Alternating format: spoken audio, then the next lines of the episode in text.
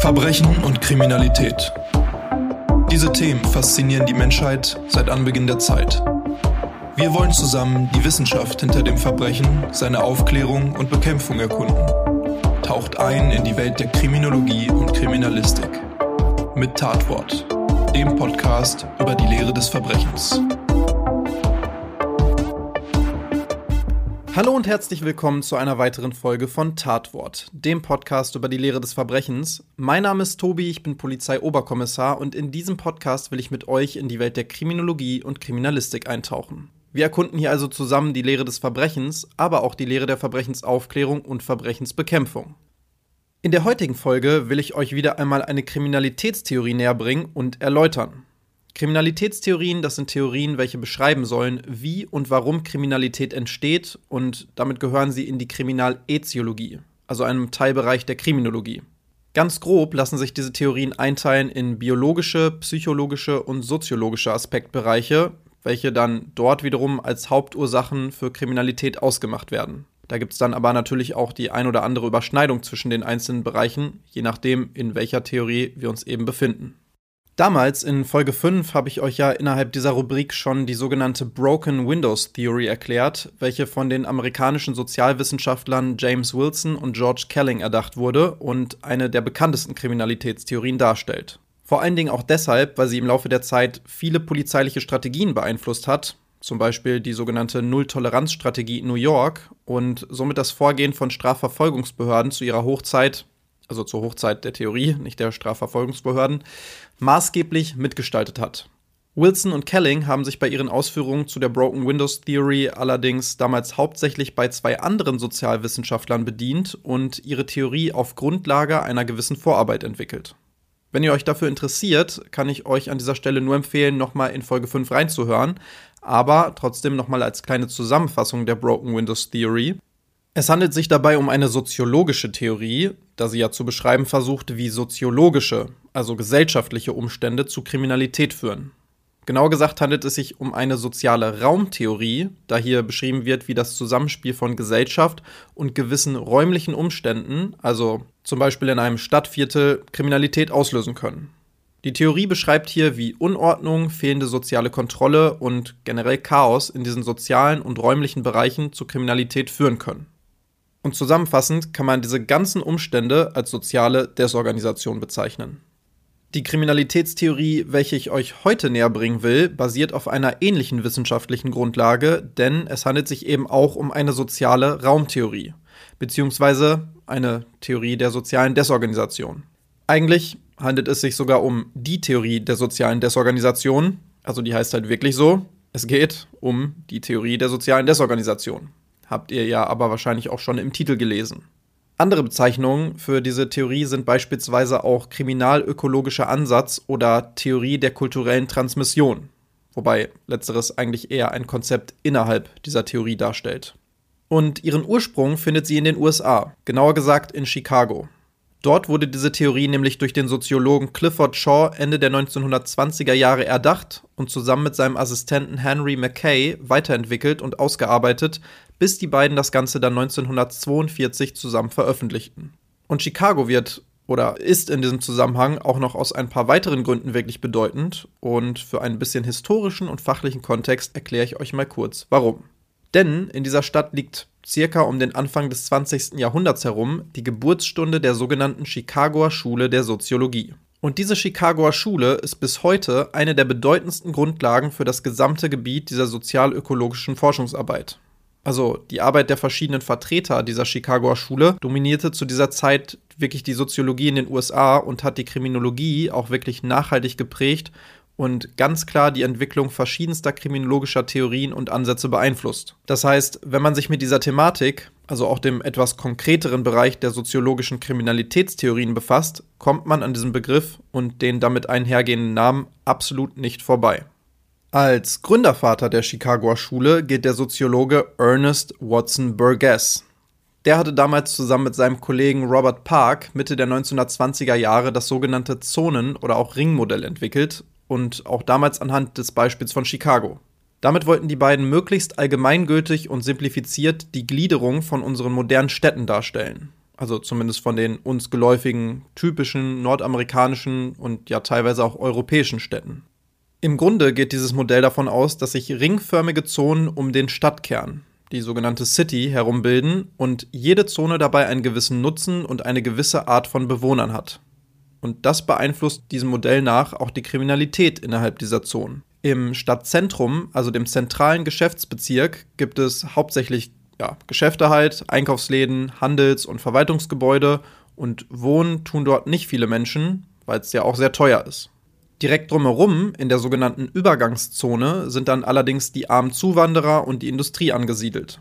Es gibt also viele Fabriken, aber auch verwahrloste und leerstehende Gebäude. Das ist ja dann auch so der Bereich, der sich wahrscheinlich in der Entwicklung einer Stadt mehr oder weniger als erstes ausgebildet hat, mittlerweile aber auch schon alt ist und nicht mehr wirklich gepflegt wird. In dieser Zone ist die Kriminalitätsrate immer am höchsten.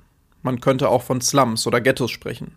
Und je weiter man sich vom Kern entfernt, desto bessere Wohngegenden findet man vor und desto mehr nimmt die Kriminalität auch ab. In der dritten Zone zum Beispiel wohnen dann die Arbeiter, also so die untere Mittelschicht. In der vierten Zone gibt es dann die Einfamilienhäuser, bewohnt von der oberen Mittelschicht. Und in der fünften und äußersten Zone, da lebt dann die Oberschicht. Da ist alles so ein wenig ländlicher und grüner und die Zone wird auch als Pendlerzone bezeichnet, weil die Bewohner meist von dort dann in die Innenstadt zum Arbeiten in den gehobeneren Geschäften pendeln. Und dieses Zonenmodell gilt bis heute als eines der drei klassischen Modelle der modernen Stadtforschung.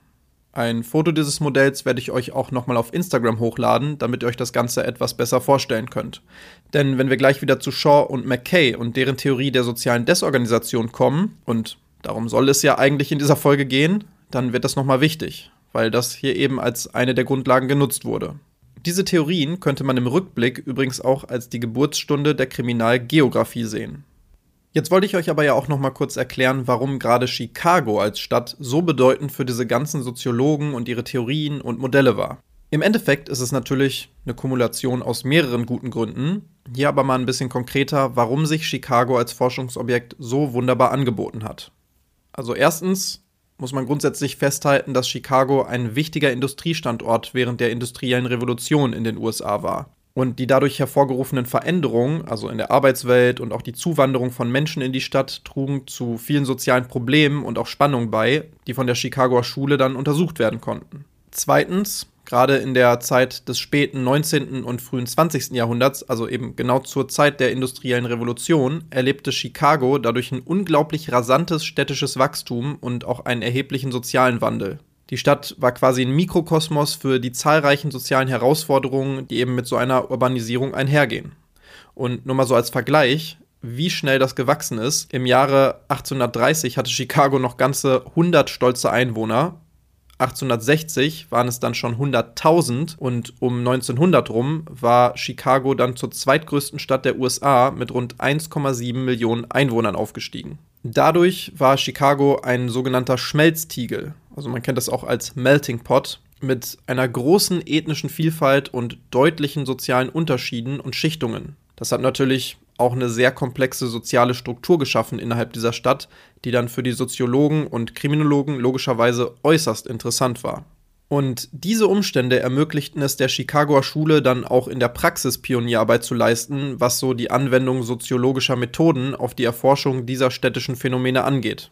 Die dort ansässigen Soziologen konnten sich super auf ihre Feldforschung und das Sammeln empirischer Daten direkt vor Ort in den Stadtvierteln von Chicago fokussieren. Und das trug dann auch dazu bei, die Grundlage für die, ja, man könnte eigentlich sagen, moderne empirische Sozialforschung zu legen.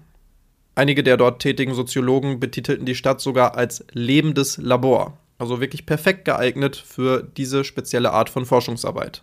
Zusammengefasst bot Chicago also den Forschern der Chicagoer Schule eine reiche Umgebung, um soziale Dynamiken, kulturelle Vielfalt, soziale Desorganisation und damit einhergehend auch Kriminalität zu studieren. Und die Erkenntnisse, die sie aus ihrer Arbeit in Chicago gewonnen hatten, trugen dann dazu bei, grundlegende Konzepte in der Kriminologie und auch der Soziologie zu entwickeln. Und ein Konzept, was eben genau daraus entstanden ist, ich habe es ja jetzt auch schon ein paar Mal angesprochen, ist eben das der sozialen Raumtheorien. Nochmal kurz zusammengefasst, soziale Raumtheorien versuchen zu erklären, wie der Ort oder die Orte, an denen wir leben, arbeiten, einkaufen oder auch Freizeit verbringen, unsere Verhaltensweisen und schlussendlich sogar unsere Neigung zur Kriminalität beeinflussen. Wie versuchen jetzt also unsere beiden Soziologen Shaw und McKay in ihrer Theorie der sozialen Desorganisation die Ursache von Kriminalität zu erklären? Im Endeffekt steckt alles ja schon im Namen. Sie machen nämlich die soziale Desorganisation innerhalb einer bestimmten Umgebung verantwortlich für die dort auftretende Kriminalität. Die beiden sagen also, dass nicht die individuellen Eigenschaften einer Person oder zumindest nicht nur diese Kriminalität entstehen lassen, sondern die sozialen Umstände, die an bestimmten Örtlichkeiten vorherrschen. Ersteres war nämlich bis dahin die eigentlich mehr oder weniger vorherrschende Meinung, also eher biologische Theorien, zurückgehend vor allen Dingen auf Cesare Lombroso, der vornehmlich die Theorie des geborenen Verbrechers prägte und damit für die meisten auch tatsächlich als Urvater der Kriminologie gilt. Diese biologischen Theorien wurden dann eben, wie gesagt, durch diese soziologischen Theorien Anfang des 20. Jahrhunderts mehr oder weniger abgelöst. Und tatsächlich war dann die Theorie der sozialen Desorganisation so bis Anfang der 1960er Jahre auch die dominante Theorie in der Kriminologie. Danach stieg dann auch die Popularität einiger anderer Theorien wieder, die sich mehr mit den Individuen an sich beschäftigten. Und so seit Ende der 80er Jahre finden plötzlich doch wieder alle die Theorie toll oder zumindest weiterentwickelte Versionen davon so ändert sich das halt auch immer mal wieder in der Soziologie oder in den Geisteswissenschaften. Aber da gehe ich dann gleich am Ende auch nochmal genauer drauf ein, wenn ich zur Kritik an dieser Theorie komme. Und nur mal so für den Hintergrund, dieser Bruch mit den rein biologischen Ursachen von Kriminalität hin zu den soziologischen Erklärungsansätzen ist vor allen Dingen auch für den weiteren Umgang mit Kriminellen und Kriminalität als solches ja absolut entscheidend. Also, das muss man sich mal klar machen wenn man vorher davon ausgegangen ist, dass Menschen kriminell geboren werden und man daran im Prinzip nichts ändern kann und diese das Ganze auch noch weiter vererben, bleibt ja nur der Schluss, diese Menschen und ihre Kinder und Kindeskinder wegzusperren oder Schlimmeres. Und wohin sowas führt, hat man ja leider in einer der dunkelsten Episoden unserer Geschichte gesehen, denn diese vollkommen veralteten Theorien haben sich auch die Verantwortlichen im Dritten Reich beispielsweise zunutze gemacht. Geht man jetzt aber davon aus, dass soziale Strukturen und örtliche Gegebenheiten für Kriminalität verantwortlich sind, und zwar vollkommen ungeachtet der Personen, die dort leben und diese Kriminalität begehen, dann kann man zur Vorbeugung von delinquenten Verhalten ja genau dort ansetzen und versuchen, diese Faktoren zu ändern. Und es verändert ja gleichzeitig auch vollkommen den Blick auf und den Umgang mit diesen Menschen bzw. Straftätern. Und wie bedeutend so etwas gesellschaftlich sein kann, sieht man ja aktuell leider auch heutzutage wieder mehr denn je. Und um da nochmal einzuhaken und etwas vorzugreifen, Shaw und McKay konnten tatsächlich genau das in ihrer Forschung für sich bestätigen. Nämlich, dass die Kriminalität in einem bestimmten Gebiet völlig ungeachtet der ethnischen Zusammensetzung einer Gesellschaft zu betrachten ist. Denn die besonders kriminalitätsbelasteten Bereiche in Chicago und auch in den anderen Städten, die die beiden dann später untersucht haben, unterlagen einer extrem hohen Fluktuation von verschiedensten ethnischen Gruppen und das über eine Zeit von Jahrzehnten. Und egal wie die Zusammensetzung dort war, an der relativen Kriminalitätsrate hatte sich in der Zeit so gut wie nichts geändert. Und auch wenn die dortigen ursprünglichen Bewohner, die ja die Kriminalität scheinbar begangen haben, dann irgendwann woanders hingezogen sind, also in weniger kriminalitätsbelastete Bereiche, konnte dort aber wiederum kein Anstieg von Kriminalität verzeichnet werden. Die haben ihre Kriminalität und ihre kriminellen Neigungen also scheinbar nicht mitgenommen. Und das lässt ja logischerweise nur die Vermutung zu, dass nicht die in den Gebieten lebenden Personen die Kriminalität auslösen, sondern eben der Raum und die dort herrschenden Umstände an sich. Jetzt wollen wir uns endlich aber mal genauer anschauen, welche Umstände und Faktoren das denn sind, die nach Shaws und McKays Theorie zu einer sozialen Desorganisation und somit schlussendlich auch zu Kriminalität führen. Zum einen haben wir da die gerade auch schon angesprochene hohe Fluktuation innerhalb der Bevölkerung. In Gemeinschaften und Gesellschaften mit hoher Fluktuation, also einem ständigen Wechsel von Bewohnern, ist es ziemlich sicher, dass soziale Bindungen zwischen diesen Bewohnern und auch generell soziale Netzwerke schwächer werden beziehungsweise haben sie ja auch eigentlich nie wirklich die Möglichkeit, sich überhaupt stabil und stark zu entwickeln. Das kann dann wiederum zu einem Mangel an sogenanntem sozialen Kapital führen, welches normalerweise als so eine Art mm, ja, sozialer Klebstoff dient. In dieses soziale Kapital spielt sowas mit rein wie sehr sich zum Beispiel die Bewohner untereinander vertrauen, wie gut die Kooperation und Zusammenarbeit ist, ob die Bewohner gemeinsame Normen und Werte besitzen oder wie ausgeprägt eben soziale Netzwerke innerhalb dieser Gemeinschaften sind. Und damit meine ich natürlich nicht Instagram oder TikTok, sondern die ursprüngliche Bedeutung dieser Begriffe. Ein hohes soziales Kapital ist dabei aber übrigens auch nicht immer nur rein positiv, sondern kann beispielsweise auch zu Ausgrenzung oder ähnlichem führen. Wenn aber eben dieses soziale Kapital gering ist, kann dies dazu führen, dass Menschen sich weniger in ihrer Gemeinschaft engagieren und zum Beispiel auch weniger Verantwortung für das Wohlergehen ihrer Nachbarschaft übernehmen. Es fehlt also ein Gemeinschaftssinn. Was Sean McKay dabei zusätzlich noch erwähnt, ist eine hohe Anzahl an Mietern statt Eigentums- oder Hausbesitzern. Denn wenn einem etwas gehört, dann kümmert man sich natürlicherweise auch besser um sein Eigentum. Man fühlt sich viel stärker verbunden mit der Örtlichkeit und ist aufgrund dessen auch eher daran interessiert, wie es dort aussieht und wie die Lebensbedingungen an diesem Ort sind. Ich kenne das tatsächlich auch noch aus der Zeit, als ich wirklich im tiefsten Sauerland Dienst verrichtet habe, also wirklich auf Dörfern mit teilweise nur ein paar hundert oder ein paar tausend Einwohnern, wo jeder jeden kennt. Wenn da irgendwas passiert ist, was auch nur im Ansatz als verdächtig angesehen wurde, und das konnte schon sowas sein wie ein Fahrzeug mit einem auswärtigen Kennzeichen, was man dort noch nie gesehen hatte, dann wussten nach fünf Minuten gefühlt schon alle davon, weil Oma Irmgard direkt eine Telefonkette gestartet hat, nachdem sie das Ganze, stilecht aufgestützt auf ihrem Kissen auf der Fensterbank natürlich, beobachtet hatte. Und im Zweifelsfalle wurde dann natürlich auch direkt die Polizei hinzugezogen, also eben wir. Aber das war tatsächlich auch unglaublich wirksam, kann man nicht verleugnen, und man hat dort eben aufeinander aufgepasst und auch auf seine Örtlichkeit. Ein weiterer wichtiger Faktor ist die ethnische Heterogenität, also eine hohe ethnische Vielfalt. Die kann logischerweise zu kulturellen Unterschieden und möglicherweise dann auch zu Kommunikationsbarrieren führen. Wenn Menschen unterschiedlicher Herkunft in einem Gebiet leben, kann die Zusammenarbeit dadurch erschwert werden, was wiederum die sozialen Strukturen destabilisieren kann. Dann spielen wirtschaftliche Schwierigkeiten tatsächlich auch eine große Rolle. Also verschiedene ökonomische Herausforderungen wie hohe Arbeitslosigkeit und Armut können auch zu sozialer Desorganisation beitragen. In Gebieten mit begrenzten wirtschaftlichen Möglichkeiten haben Menschen ja möglicherweise auch Schwierigkeiten, gemeinsame Ziele zu erreichen, was so das soziale Gefüge schwächen kann. Ein weiterer Faktor ist das Bildungsniveau bzw. fehlende Bildung Bildung spielt nämlich eine Schlüsselrolle bei der Entwicklung von sozialen Fähigkeiten und vor allen Dingen auch der Fähigkeit, in einer Gemeinschaft aktiv zu partizipieren. Gemeinschaften mit niedrigen Bildungsniveaus können deswegen anfälliger für soziale Desorganisation sein. Was auch noch eine große Rolle spielt, sind soziale Institutionen. Weil wenn diese sozialen Institutionen wie beispielsweise Schulen, Kirchen, Vereine und was es halt sonst noch so an Gemeinschaftsorganisationen gibt, nicht stark genug sind, um soziale Kontrolle auszuüben und gemeinschaftliche Normen und Werte zu fördern, kann dies dann wieder zu Desorganisation führen. Und bei der sozialen Kontrolle sind wir auch schon bei einem weiteren sehr wichtigen Punkt, denn eine grundsätzlich unzureichende soziale Kontrolle bedeutet, dass es an Mechanismen fehlt, um abweichendes Verhalten zu sanktionieren, falls es denn auftreten sollte.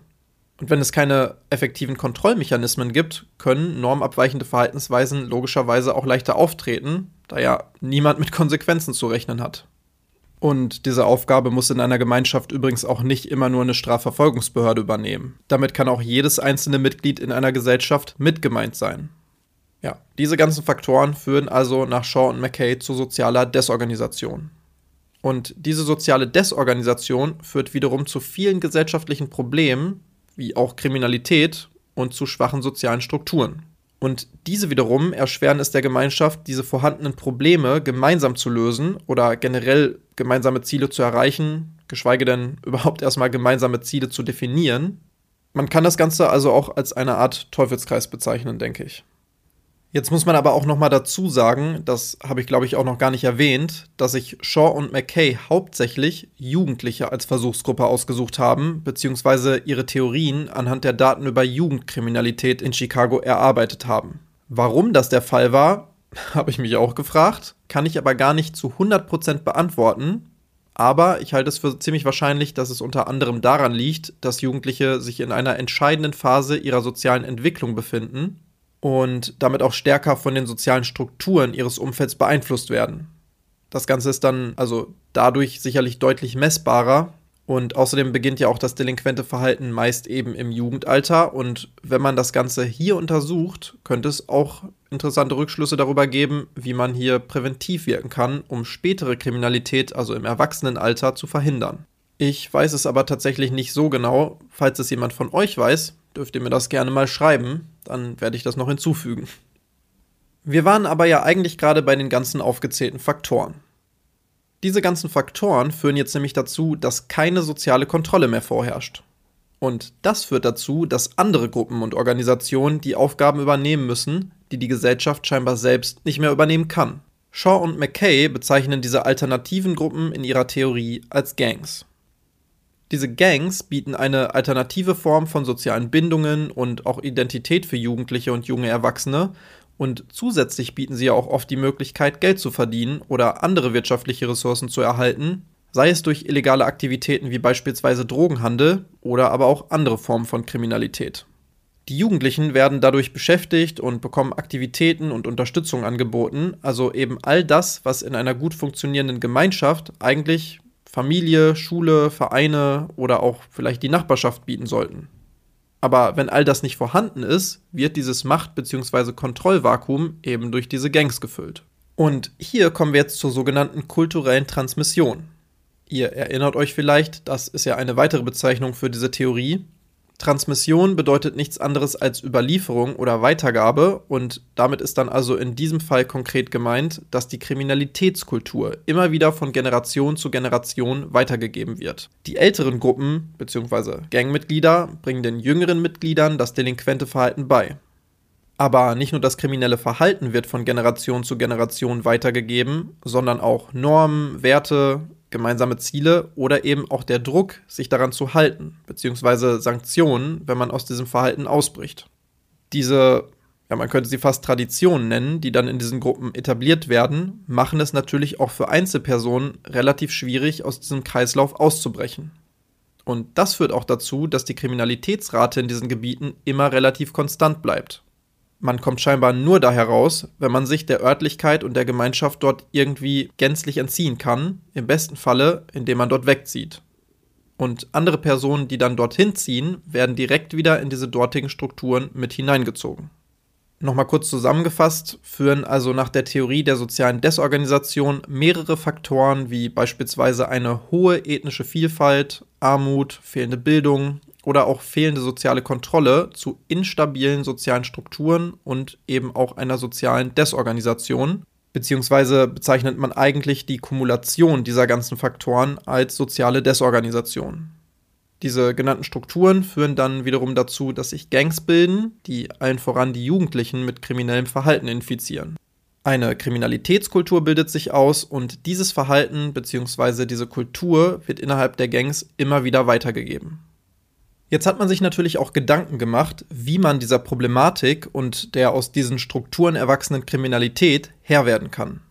Logisch, ansonsten würde es ja auch gar nicht so viel Sinn machen, das Ganze zu erforschen, wenn man nicht auch Schlüsse daraus ziehen will, welche Maßnahmen die Situation verbessern können. Und die hier in Frage kommenden kriminalpolitischen Maßnahmen liegen jetzt eigentlich auch ziemlich nahe. Denn wenn es offensichtlich Faktoren gibt, die zu sozialer Desorganisation führen und diese wiederum zu Kriminalität führt, liegt es ja auf der Hand, die Faktoren müssen beseitigt werden. Denn ohne soziale Desorganisation auch keine Kriminalität, zumindest wenn man sich nach dieser Theorie richtet. Und deswegen schlagen Befürworter der Theorie folgende Maßnahmen vor, um die soziale Desorganisation anzugehen. Eine Möglichkeit, soziale Desorganisation zu bekämpfen, besteht darin, die Ressourcen in benachteiligten Gemeinschaften zu stärken. Dies kann die Bereitstellung von Bildung, Arbeitsmöglichkeiten, Gesundheitsdiensten oder auch anderen Dienstleistungen umfassen, die dann den Bewohnern zur Verfügung stehen. Zweitens Förderung der Bildung. Investitionen in Bildung sind nämlich entscheidend, um die soziale Desorganisation zu verringern, weil verbesserte Bildungschancen und Bildungsqualität die Chancen junger Menschen erhöhen können, sich dann positiv in die Gemeinschaft einzubringen und legale Karrieren zu verfolgen, mit denen sie ihren Lebensunterhalt verdienen. Und das würde ja das Eintreten in Gangs nicht mehr so lohnenswert machen und vor allen Dingen nicht mehr alternativlos. Drittens, die Förderung von sozialen Bindungen und Gemeinschaftsaktivitäten, weil das nämlich auch dazu beitragen kann, soziale Desorganisation zu verringern. Spezielle Organisationen oder Nachbarschaftsgruppen und auch so größere soziale Projekte können nämlich dazu beitragen, das soziale Kapital in einer Gemeinschaft zu stärken und somit auch die sozialen Bindungen zwischen diesen einzelnen Bewohnern der Gemeinschaften. Viertens die Stärkung der sozialen Kontrolle. Weil die Schaffung von Mechanismen zur sozialen Kontrolle in einer Gemeinschaft unglaublich wichtig ist, um abweichendes Verhalten zu verhindern. Das kann dann beispielsweise die Zusammenarbeit zwischen der Polizei und Gemeinschaftsorganisation umfassen, aber auch zwischen den Bewohnern selbst, damit diese dann insgesamt alle gemeinsam für Sicherheit und Ordnung sorgen können. Fünftens die Bekämpfung von Armut und Arbeitslosigkeit, weil die Reduzierung von wirtschaftlicher Unsicherheit und auch eben dadurch Armut in benachteiligten Gemeinschaften ist ein wichtiger Schritt zur Verringerung von sozialer Desorganisation, das kann durch die Schaffung von Arbeitsplätzen, Unterstützung für einkommensschwache Familien oder auch soziale Sicherheitsnetze erreicht werden. Sechstens spezielle Präventionsprogramme, die konkret auf Jugendliche abzielen, weil das nämlich dazu beitragen kann, dass die jüngeren Menschen positive Aktivitäten verfolgen und dadurch zum einen auch soziale Bindung entwickeln, zum anderen eben aber auch nicht diese Aktivitäten in beispielsweise Gangs suchen. Sportprogramme, Nachhilfe, Mentoring oder generell irgendwelche Freizeitmöglichkeiten sind Beispiele für solche Programme. Und siebtens die Integration von ethnischen Minderheiten. Weil die Förderung dieser Integration von generell auch nicht nur Minderheiten, sondern diesen ganzen vielen verschiedenen ethnischen Gruppen in diesem Schmelztiegel in die Gesellschaft und dann auch die Beseitigung von Diskriminierung ganz wichtige Maßnahmen zur Verringerung von dieser sozialen Desorganisation sind. Es geht ja um das Gemeinsame. Ganz wichtig zu betonen ist aber, dass diese ganzen Lösungsvorschläge immer an die spezifischen Bedürfnisse und Herausforderungen einer Gemeinschaft angepasst werden müssen. Die Umsetzung dieser Maßnahmen erfordert auch oft die Zusammenarbeit ganz vieler verschiedener Akteure, einschließlich Regierungen, Gemeinschaftsorganisationen, vielleicht ehrenamtliche Helfer, Bildungseinrichtungen wie beispielsweise Schulen, aber es erfordert auch die Mitarbeit der Gemeinschaft selbst. Und durch diese Stärkung dieser sozialen Bindungen, durch diese ganzen Maßnahmen und auch diverse anderer Kontrollmechanismen, die dann etabliert werden, soll also die Anfälligkeit für kriminelles Verhalten verringert werden. Klingt doch eigentlich alles wirklich super und auch gar nicht so kompliziert. Und ich wette, wenn ihr euch so in eurer Stadt umschaut, dann erkennt ihr auch viele ähnlich gelagerte Projekte wieder. Und vieles davon basiert sicherlich auch irgendwo irgendwie auf der Forschung dieser soziologischen Theorien. Soweit, so gut. Allerdings gibt es auch an dieser Theorie einiges an Kritik, mit der man sich durchaus auseinandersetzen sollte. Deswegen machen wir das jetzt auch. Einer der häufigsten Kritikpunkte ist, dass es sich hier um eine sogenannte tautologische Erklärung handeln soll. Also tautologisch bedeutet, dasselbe wird durch dasselbe erklärt. Das kennt man auch unter dem Prinzip idem per idem oder ist einigen vielleicht auch als Zirkeldefinition bekannt.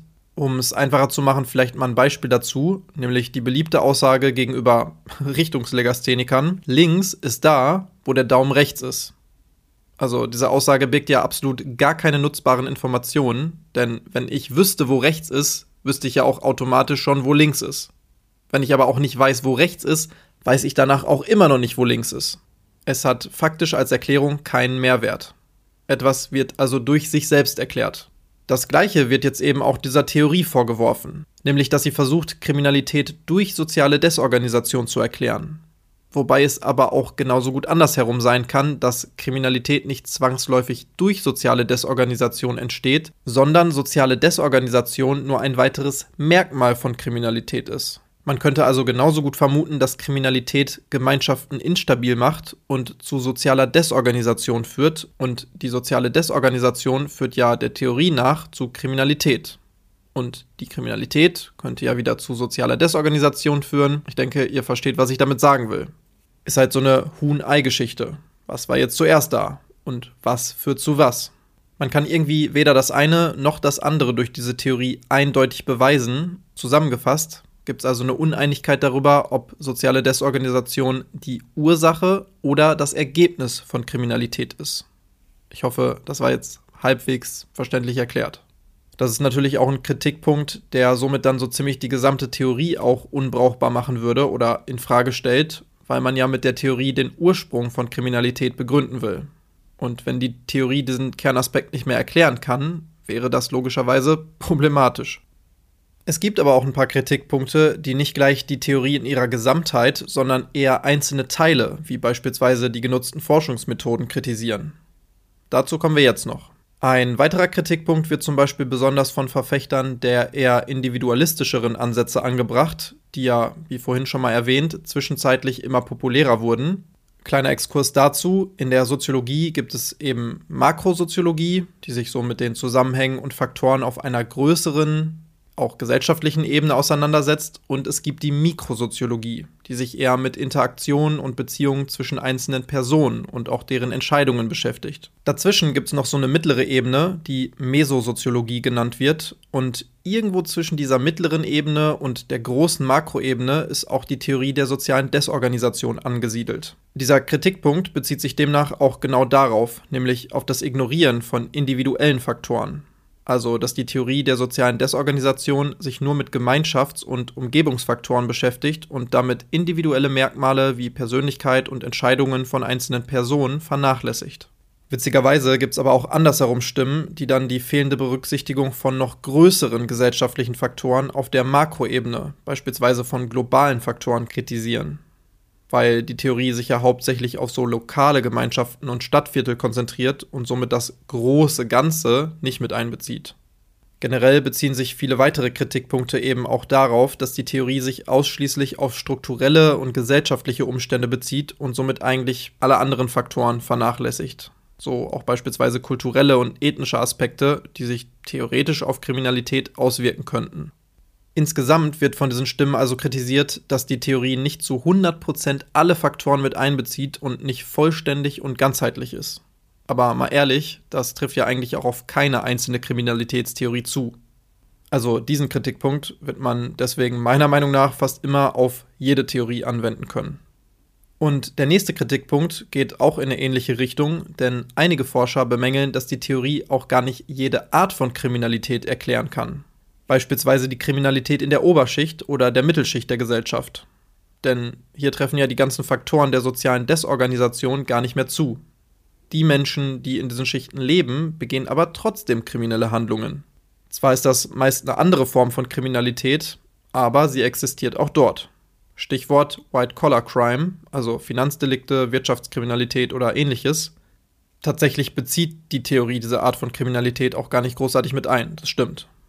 Außerdem enthalten die empirischen Daten, die für das Aufstellen der Theorie genutzt wurden, generell nur die offiziell registrierte Kriminalität, also das sogenannte Hellfeld. Und somit sind soziale Unterschichten da deutlich überrepräsentiert. Und das kann natürlich auch zu einer Stigmatisierung gewisser Gruppen führen und von gewissen anderen Gruppen missbraucht werden. Und das Problem mit der Stigmatisierung bezieht sich ja dann auch nicht nur auf gewisse Gruppen von Menschen, sondern könnte auch ganze Gemeinschaften und auch Stadtviertel als solche betreffen. Und diese Sichtweise wäre ja definitiv eine Vereinfachung des Problems in diesen benachteiligten Bereichen. Schlussendlich gab und gibt es aufgrund der ganzen gerade genannten Kritikpunkte auch in den letzten ja, fast 100 Jahren immer wieder Veränderungen und Anpassungen innerhalb der Theorie der sozialen Desorganisation. Mittlerweile gibt es eine Vielzahl an verschiedenen Versionen und auch Interpretationen von dieser Theorie und einige Kritiker argumentieren jetzt, dass diese Vielfalt an Interpretationen die Theorie im Endeffekt dann auch wieder weniger präzise und eindeutig macht. Aber trotz dieser ganzen verschiedenen Kritikpunkte bleibt die Theorie der sozialen Desorganisation ein wichtiger Beitrag zur Kriminologie und hat auch dazu beigetragen, unser Verständnis von Kriminalität und sozialen Herausforderungen gerade innerhalb von Gemeinschaften zu vertiefen.